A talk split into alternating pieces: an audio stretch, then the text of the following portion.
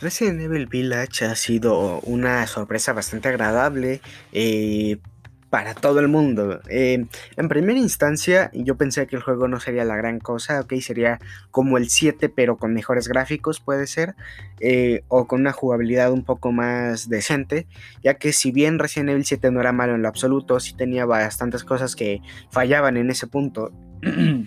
y era bastante problemático cuando se trataba de equipar objetos o de tal. Aquí han mejorado la experiencia tanto con el terror como con la narrativa, de una forma en la que puedas eh, eh, encariñarte con ciertos personajes solamente para después verlos morir, ¿no? Es, es bastante... Es irónicamente más crudo que toda la saga Resident Evil. De hecho, eh, mucha gente no le gustó la séptima entrega porque decían que la saga estaba muriendo por culpa de la séptima entrega y rectificaron su punto cuando sacaron los remakes del Resident Evil 2 y Resident Evil 3. Lo cual a mí me da una cierta curiosidad, ya que en cierta parte no, Resident Evil no, no iba a destronar o no iba a destruir eh, lo que fue Resident Evil en general, ¿ok? Resident Evil 7 es como lo mejor de todo Resident Evil, pero en un juego apartado un poco de la línea original de Resident Evil. Porque, siendo sinceros, Resident Evil ya no calificaba como juego de terror o survival horror, estaba convirtiendo en un juego de acción con zombies, nada más, ¿ok? Eh, y por eso mismo hicieron los remakes eh, con bastantes cosas añadidas, pero siendo más o menos la esencia de los primeros juegos que salieron de ese tipo, ¿ok? Eh, teniendo que si sus detalles, que si lo que quieras, pero siendo los mismos juegos que salieron hace tanto tiempo. Y después de eso entra Resident Evil Village, ¿no? Después de Resident Evil 7, Resident Evil eh, los remakes, después entra Resident Evil Village. Y, oh por Dios, hay que admirar la grandeza de los desarrolladores y de los escritores como tal, ¿ok? Porque, una, la historia es demasiado buena, ¿ok? La historia es demasiado entretenida y demasiado cruda. Es más cruda que toda la saga entera, si puedo decirlo, ¿ok? Además de que tiene una dinámica bastante funcional hasta eso, porque antes era eh, consigue esta llave, ve esta casa o este cuarto, eh, abre el cuarto, obtén esta otra llave, ve al otro cuarto que te había saltado porque no tenías esa llave y eso era bastante tedioso, hay que ser sinceros, en Resident Evil 2 funcionaba por la misma temática, sin embargo, en Resident Evil 7 y en Resident Evil 3 no funcionaba tanto porque estaban ambientadas en una ciudad. Es decir, vas a encontrar una llave específica en donde técnicamente no hay nada, ¿no? Este, es simplemente una caja, está en la llave, agárrala, pero ahí están un montón de enemigos, hazle como quieras. Eso es lo que era tedioso, ¿ok? Y en Resident Evil 7 no tenía ningún sentido, porque estábamos hablando de una mansión, no de una casa embrujada, no estábamos hablando de una prisión enorme, ¿no? Entonces, eh, aquí en Resident Evil Village funciona más porque si a pesar de que sí hay puertas que se abren con cierta cerradura, tiene sentido por el contexto que se está dando, al igual que en Resident Evil 2. Estamos hablando de una comisaría, estamos diciendo que tiene su seguridad, estamos hablando de que es un pueblo esta vez, y es un pueblo que en verdad se siente como un pueblo, no se siente como una pista de carreras donde tienes que ir matando todo lo que se te ponga en cara. No, de hecho es tan funcional este pueblo que es tu base de operaciones técnicamente alrededor del juego, ¿no? Y he jugado solo 7 horas del juego, me faltan fácil otras 10, ¿no? O tal vez incluso más. Eh, el juego funciona por sí solo ya que se da la experiencia o se da la idea de que tú no quieres ver lo mismo, ¿ok? De que tú lo que necesitas es algo fresco, algo novedoso, pero que no se aleje de Resident Evil. ¿A qué me refiero? Cuando llegas al pueblo, ¿no? Eh, lo primero que te pasa a ti es que te quitan los dedos, ¿ok? Te quitan dos dedos de la mano de una forma grotesca, de una forma agria, ¿no? Como lo habían hecho en Resident Evil 7, sin embargo, aquí te mostraban todo un camino, ¿no?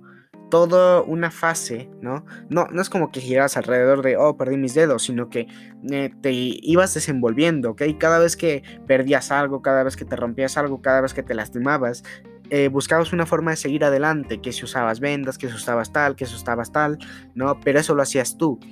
Eh, aquí lo que pasa es que las cinemáticas te pueden ir contando la historia y puedes ver cómo los elementos del juego anterior, o sea, Resident Evil 7, eh, se juntaban con estos elementos. ¿A qué quiero decir? Que ahora el gameplay se fusiona con eh, las cinemáticas. ¿ok? Antes veías que te curabas simplemente, no sé, echándote un líquido en la mano. Muy bien, ahora en la cinemática también te ponen que te curas con un líquido en la mano, pero se muestra el cómo te curas con ese líquido en la mano. No sé si me explico, ¿ok? Eh, pasando un poco de esa parte, eh, lo novedoso aquí es eh, una, el, escenario es enorme, ¿ok? Es brutalmente enorme. No voy a decir que es gigantesco porque no, no lo es. Pero para un Resident Evil el escenario es el doble de grande que lo pudo haber sido tanto el Resident Evil 7 como el Resident Evil 2, ¿ok? Incluso puedo decir que está un poco inspirado en Resident Evil 4. Eh, una porque es como igual una aldea sin embargo, aquí no hay aldeanos locos que te quieren matar, no, de hecho aquí son personas racionales. De hecho yo lo agradezco porque literalmente en cada Resident Evil te encontrabas dos o tres o a lo mucho cinco personas cuerdas en todo el juego y todas se iban a morir, quieras que no, ¿ok? En Resident Evil 4 estaba, no sé, Amanda, no, Amanda no era no me acuerdo el nombre, pero era una agente secreta, luego un ex compañero de Leon, eh, luego estaba Ashley, a la cual tenías que defender, que, oh por Dios, qué bueno que no hay una Ashley en este juego, porque se hubiera, hubiera sido muy odiado. Hay que ser sinceros, esa Ashley hubiera sido eh, explotablemente odiada. Eh, luego aparte eh, tenemos que, si bien estamos ambientados en un pueblo, también hay un castillo, hay pantanos, hay, hay una variedad enorme en cuanto a escenarios, ¿ok? Y aquí no es como en Resident Evil 2 o Resident Evil 3 que ibas a una parte y ya no podías volver, o bueno, eso en algunas ocasiones, sin embargo, acá es más abierta, ¿ok? Aquí es más... Eh, puedes ir a este lado, ok, regresas, ahora tienes esta llave específica para abrir estos candados, ok. Y con esta llave específica me refiero a los puzzles, los cuales funcionan de maravilla en este juego, ¿ok? Porque aquí se puede entender por qué hay cerraduras para, para cada casa. Aquí se puede entender por qué específicamente la cerradura que necesitas para avanzar está en la casa del, del otro vecino o en la iglesia, ¿no? Puedes entenderlo perfectamente porque estamos hablando de un pueblo, ¿ok? Gente que se cuida entre sí, gente que no quiere ser robada, ¿no? Entonces puedes entender un poco el contexto de la historia. Y lo mejor de todo es que te encuentras con NPCs funcionales, con personas técnicamente hablando en el juego, ¿no? Eh, que tienen una inspiración, una, es, unas ganas de sobrevivir, son personas reales, humanos, los cuales están contigo, los cuales buscas ayudar. Eh, esas cosas son las que hacen que el juego tenga ese realismo que había perdido Resident Evil. Porque en el primer Resident Evil tenía cierto realismo, entre comillas, ¿no? Que era como una casa infestada de zombies puede suceder eh, y tal y tal y tal, ¿no? con realismo no me refiero a que pueda ocurrir en la vida real, sino me refiero a que tenía su, su gracia, ¿ok? Tenía su motivo de ser, el por qué estuvieran ahí.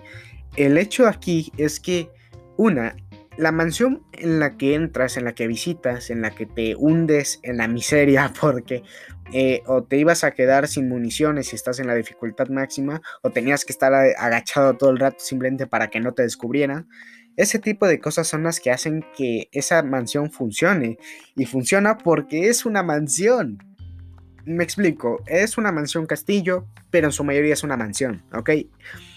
Eh, no sé cómo explicar bien esto, pero es como eh, tú entrabas a la casa de Resident Evil 7 y no era una casa, era técnicamente una trampa mortal en la cual ibas a morir en cualquier momento. Habían cosas que no tenían sentido, como una especie de de cosa para entrar en una habitación, pero era solamente eso y no podías salir. O sea, muchas cosas raras en Resident Evil 7 que no funcionaron que realmente yo siento que no funcionaron y eso que me terminé el juego bastantes veces, bueno, tres veces, ¿no? Y, y por ejemplo, tenías que buscar que si una manivela para simplemente levantar tal cosa y con esa manivela podías avanzar a la siguiente habitación. Eso no tenía sentido porque estaba ambientado en una mansión, ¿ok?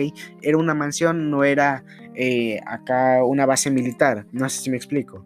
En cambio, en Resident Evil Village sí se siente como un castillo. Hay decoraciones, hay pinturas, hay habitaciones para cada persona, hay habitaciones especiales con cerradura, las cuales tienen sentido, tienen lógica, ¿ok? Y, y no es solamente que me fascine la lógica en el juego, sino que, por ejemplo, hay puzzles que no tienen absolutamente nada de lógica, pero que funcionan porque son parte de la esencia del propio castillo, ¿ok? Son parte de su esencia, son parte de su personalidad.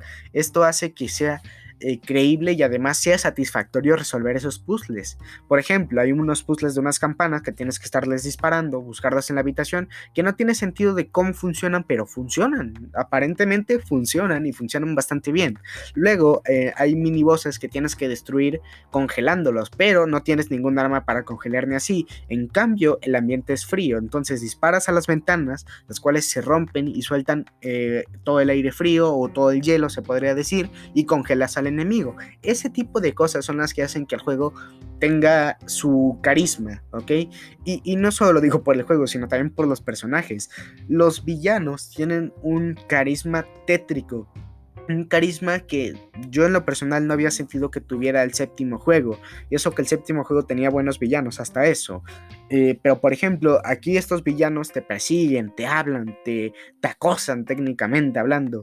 Eh, y se siente mejor, se siente cálido en el sentido de, de, horror, ¿no? Cuando escuchabas que te decían, voy por ti, ¿no? Cosas así. Eh, hacen que en verdad estés alerta, que sientas tensión, porque tu entorno es más fuerte que tú. Puedes tener una escopeta, mejorarla al máximo y no vas a matar a cualquier enemigo de un solo disparo en dificultad normal. ¿Ok? Eh, literalmente disparas dos veces con la escopeta en cualquier parte del cuerpo, está muerto, en, mejorados al máximo, ¿ok? Y aún así, no haces el daño que deberías, ¿ok? Es como, son todos más fuertes que tú, pero tú sigues siendo fuerte, ¿ok? Es difícil de explicar, pero aquí voy. Y, por ejemplo, en Resident Evil 2, Mr. X te perseguía, ¿no? En Resident Evil 3 estaba Nemesis, ¿no? En los remakes es más clarísimo si los han jugado. Y en este juego ya no solo es de te persiguen, ah, me voy a esconder, o te persiguen, me voy a ir a este lado, o te persiguen, ya sé, me meteré en esta habitación y ahí me quedaré y seguirán en algún momento. No funciona así. Literalmente te persiguen toda la mansión si es necesario, o bueno, todo el castillo si es necesario eh, simplemente para hacerte daño, para atacarte, ¿no? Aunque después te escaparas, era para hacerte daño siempre. Su objetivo estaba claro. En cambio, con... Y, y lo mejor de todo es que no necesitan mutar los mini jefes, por ejemplo. Hay jefes que no mutan siquiera, ¿ok? Que están ahí técnicamente para que los derrotes y aún así no son del todo fáciles o algunos ni siquiera son fáciles. Mm, es impresionante. De hecho, hay una parte, ¿no? Donde en verdad parecía Silent Hill y es porque estabas encerrado en una habitación, tenías que esconderte en casilleros, podías escuchar risas, podías escuchar sonidos desagradables, podías saber quién te estaba persiguiendo y ni siquiera voy a decir qué estaba persiguiéndome porque esa es la gracia de jugar el juego, ¿ok? Eh, esta parte, por ejemplo, en la que me estaban persiguiendo y así, me sentí tenso porque aparte te quitan tus armas antes de llegar a esta parte. ¿Por qué? Para que puedas vivir esa experiencia. Tienes que correr, tienes que esconderte. ¿Y saben cuál es la mejor parte de esto? Creo que solo hay dos veces en las que pasa esto en todo el juego. ¿No? Dos veces las que pasa esto en todo el juego, ¿ok?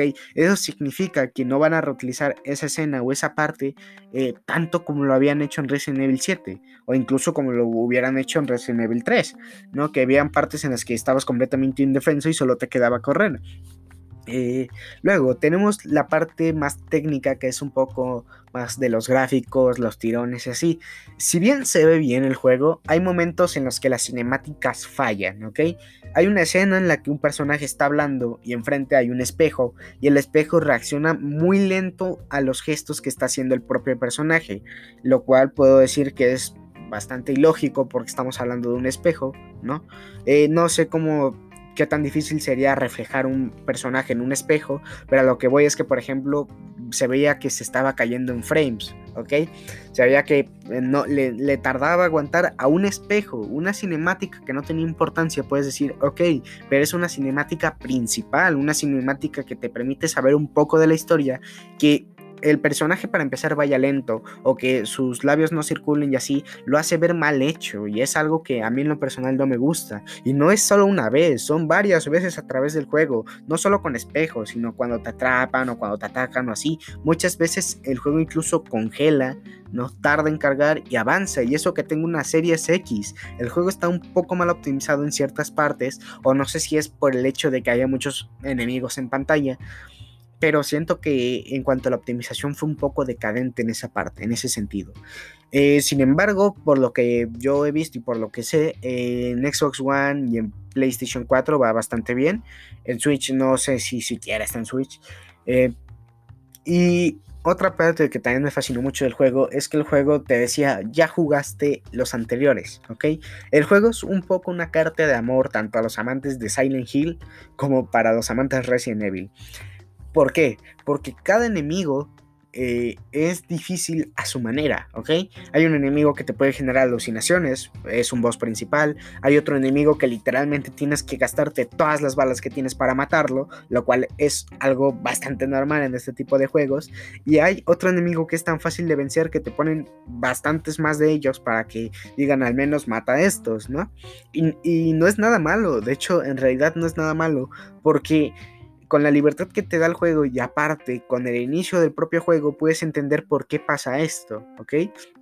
Eh, luego, la historia está tan bien narrada, tan bien contada, que me atrevería a decir que es la mejor historia de todo Resident Evil. La mejor historia de todo Resident Evil.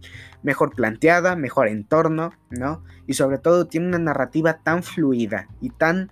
Eh, ¿Cómo explicarlo? Una narrativa tan atrapante que, hace que te intereses más en la propia historia de todo el juego, ¿ok? De incluso de 7, ¿no? Entonces, ese tipo de cosas son las que hacen que eh, puedas disfrutar la experiencia todavía más. Y es más, para los que no han jugado la séptima entrega, hay, hay una cinemática que lo resume todo literalmente en unos pocos minutos, y no es que en segundos. No sé, creo que en esa parte estoy exagerando. Luego, hay, eh, por ejemplo, al iniciar el juego ya de por sí saben que ya has jugado otros Resident Evil y te dan un inventario excesivamente grande y lo peor de todo es que no es lo más grande que puedes tener en el juego. Con excesivamente me refiero a que puedes llevar 5 armas, ¿no?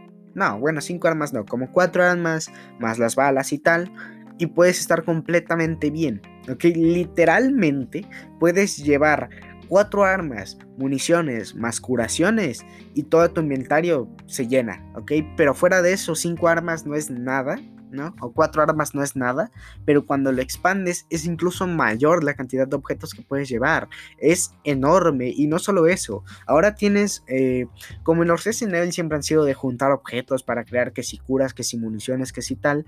En este Resident Evil no es diferente. Sin embargo, ahora tienen una eh, un inventario aparte, ¿ok?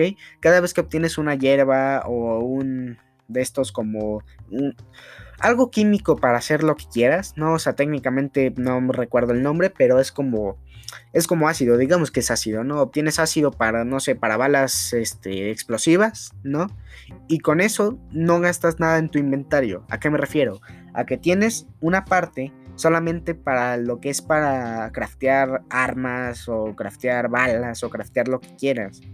Esa parte es grandiosa por el simple hecho de que ya no tienes que llevar espacios en tu inventario que que necesites para un objeto principal. De hecho, los objetos principales, eh, tanto todos son útiles como te los marcan. Este objeto se usa en una puerta específica, ¿no? Y no te dice cuál puerta, o sea, no te la marca como tal. Te dice, este objeto podría caber en una cerradura pequeña, ¿no? Y ya con eso te das una idea y con eso puedes ir revisando, con eso puedes ir checando.